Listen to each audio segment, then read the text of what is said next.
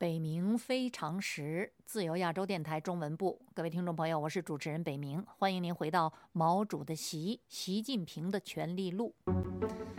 上次我们说到习近平的性格沉稳理性，很多人会说，其实中共大多数领导人给人的印象就是四平八稳、不动声色，开会照本宣科，讲话遵循党八股。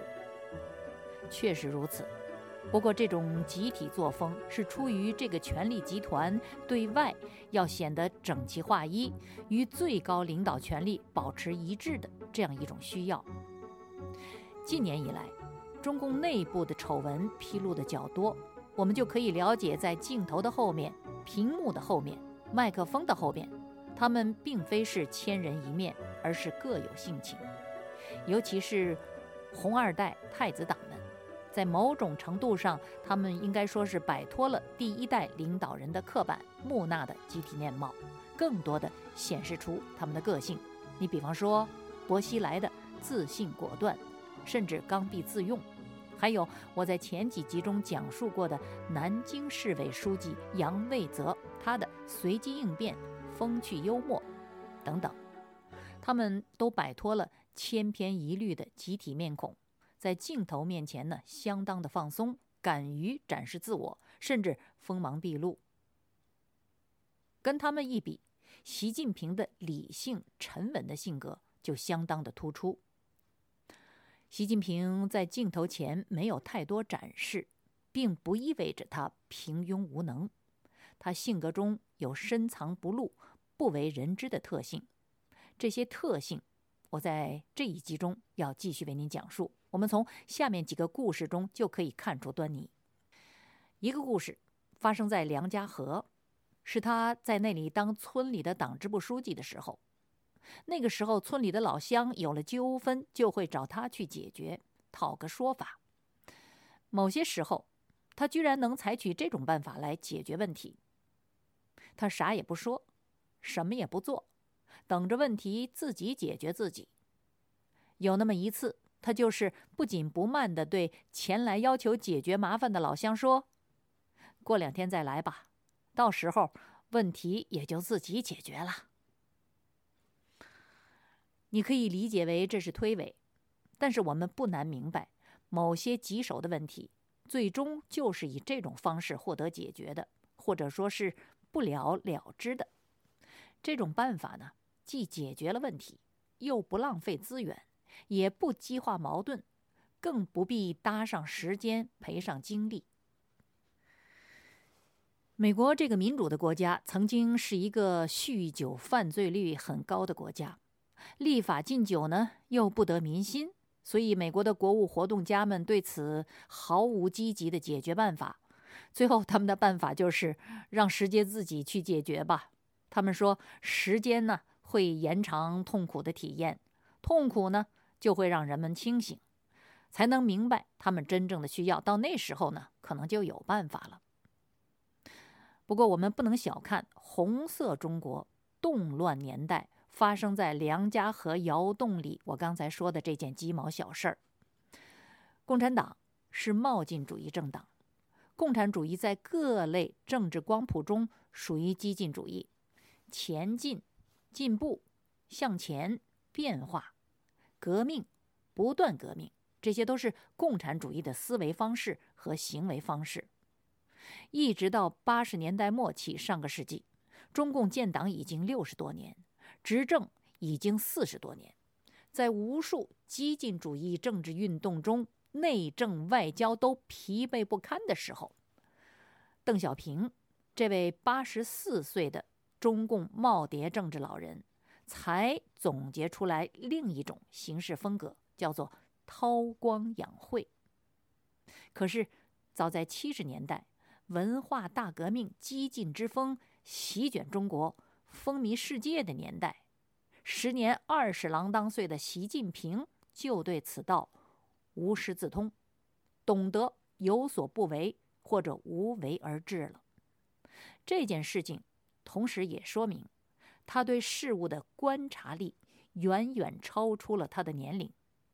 他根据事物自身规律来处理问题的这种智慧，也超出了他这个年龄所应当有的水平。再一个细节是这样的：那是一九七四年的上半年，文革时期，奉江青为首的四人帮之命。中国是到处展开批林批孔运动。所谓批林批孔，就是批判林彪和孔子这两个人为主题的政治运动。习近平与他在同一个村搞社教运动的知青陶海素，以及一部分社员，当时一起到公社去参加一个全社规模的批判大会。我刚才说的这个社教。社教的全称叫做社会主义路线教育，就是要以阶级斗争为纲，推行所谓的大批促大干，也就是要堵住资本主义的路，迈开社会主义的步。在会上，习近平和他的知青朋友陶海素，他们看到的场面是，临近几个生产大队的。社教工作队送去的队干部，在那里变成了批判的对象。他们低着头站在台上，接受全社的批判。罪名是什么呢？是不重视妇女工作。台下的习近平和陶海素完全不认同这种做法。不重视妇女工作，充其量也不过就是人民内部的矛盾，用得着采取这样的办法整人家吗？所以他们俩就一边看批斗会，一边小声的发议论。这个陶海素愤怒中有一种冲动，他想上台去把这个批判会给冲了。陶海素当时是共青团延川县委的书记，算是上边来的领导。假如他这么做，应该能够达到目的。他当时就是跟习近平这么说的。可是心同此理、情同此心的习近平的直接反应却相当的冷静，他当即就连忙阻止陶海素说：“不要不要。”事后，陶海素回忆说：“他当时不过说说气话而已。”时间应该是一九七四年，幸亏陶海素说了这句气话，我们才能看见陕西省延川县。冯家坪公社所在地的社会主义教育运动批判大会台下，这个当时不为人知的一幕，并据此我们可以确认，时年二十、血气方刚，几年前还因为不甘政治歧视，经常与人打架斗殴的习近平，已经完全摆脱了感情用事的习性，他自律自治，绝不做任何无用之功。我们再讲一个故事，这件事呢也侧面体现出习近平的特殊的性格。这件事儿也发生在梁家河，那是他当党支部书记之前，人还站在中共大门之外，被当作对立面对待的时候。我们知道，习近平的父亲习仲勋被共产党宣判为反党集团分子，而习近平呢就成了黑帮子弟，到处受歧视，无法融入社会。但是他下乡逃回北京后，再重返梁家河之后呢，就一百八十度大转弯，决心要走群众路线。此一举，他改变了自己的处境。随着处境的改变呢，他的努力就上了一步台阶。他要争取入党。其实，习近平要入党这个大反跳的抉择，并不是盲目的，也绝不是一时的冲动。他所在的陕西。是他的父亲习仲勋出生成长的故乡，也是习仲勋投身革命的基地。经历中国抗战、国共内战、治国初期三个阶段。抗战前，他在那里发动过兵变，从事过武装斗争、农民运动、青年工作，建立了中共陕甘边区革命根据地，领导过游击战斗。抗战后，他指挥八路军挑衅过国军。推动过大生产运动，参与过延安的抢救运动，攻击过国军部队。国共内战时，他指挥过西北战场对国军作战，指挥过保卫延安之战，协助展开过新式整军运动。到了中共建政初期，习仲勋已经是中共中央政府委员、军事委员会委员、西北局第二书记、西北军政委员会代主席、西北行政委员会副主席、第一野战军及西北军区政治委员。他长期主持中国西北地区党政军全面的工作，他接管西北地区的城市，剿匪反霸，二次土地改革，镇压反革命，三反五反，韩战等等。总而言之，习仲勋先生是把自己的一生结结实实的献给了中共的事业，他生命之根就是中共的政治之根，深深扎在陕西这片黄土高原上。几十年过去，他在那里的人脉关系广泛而深厚。这个共产党的老革命根据地，也就是他自己的根据地。所以，习近平从那里开始走群众路线，打开了自己村里的一方小天地，再从陕西那里争取入党。这个大的环境和大势，在中国任何地方都无法相比，这是他的优势。所以，目标既定，付诸实践。习近平开始写申请书，申请入党，申请归于失败。原因呢，他心知肚明。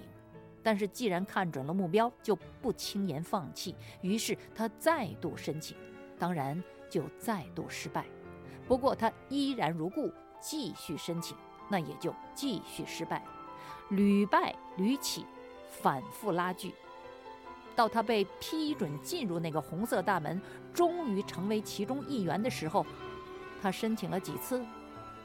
当然不是一次两次，也不是三次四次，甚至不是五次六次七次八次，而是十次。《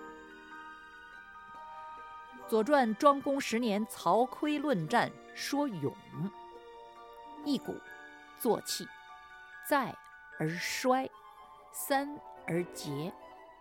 勇气和热情能使人不畏艰险，但是不能够持久。那些需要持久才能完成的事业，需要的不仅是勇气和热情，更需要把最初的干劲坚持下去的那种能力。那种能力就是事先的冷静思考和热情消耗完毕之后的坚持不懈。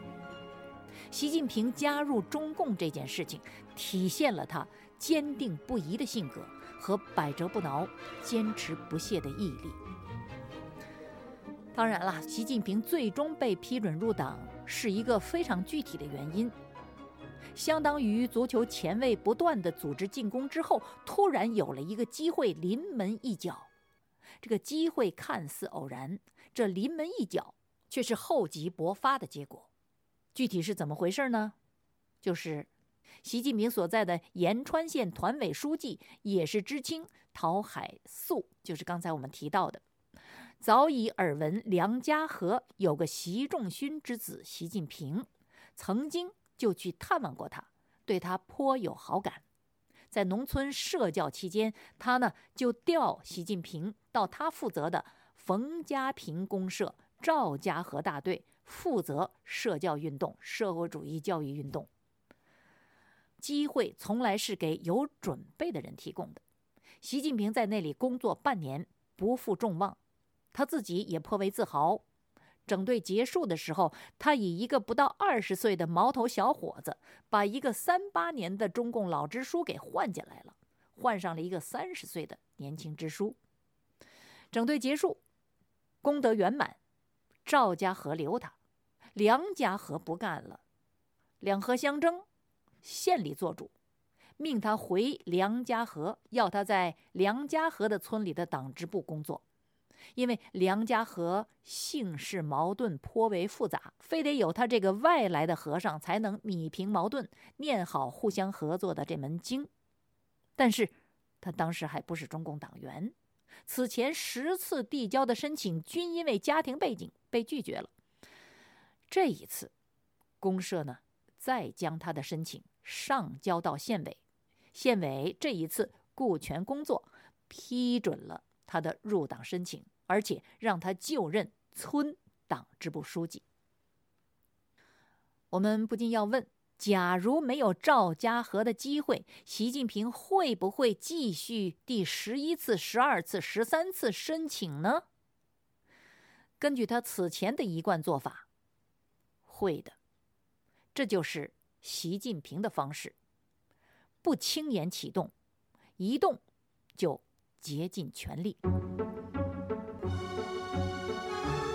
好，各位朋友，下次节目呢，我们就要开始看一看习近平的气质，并开始进入习近平的价值体系的探索。这是自由亚洲北冥非常时，我是北冥，谢谢收听，我们下次再会。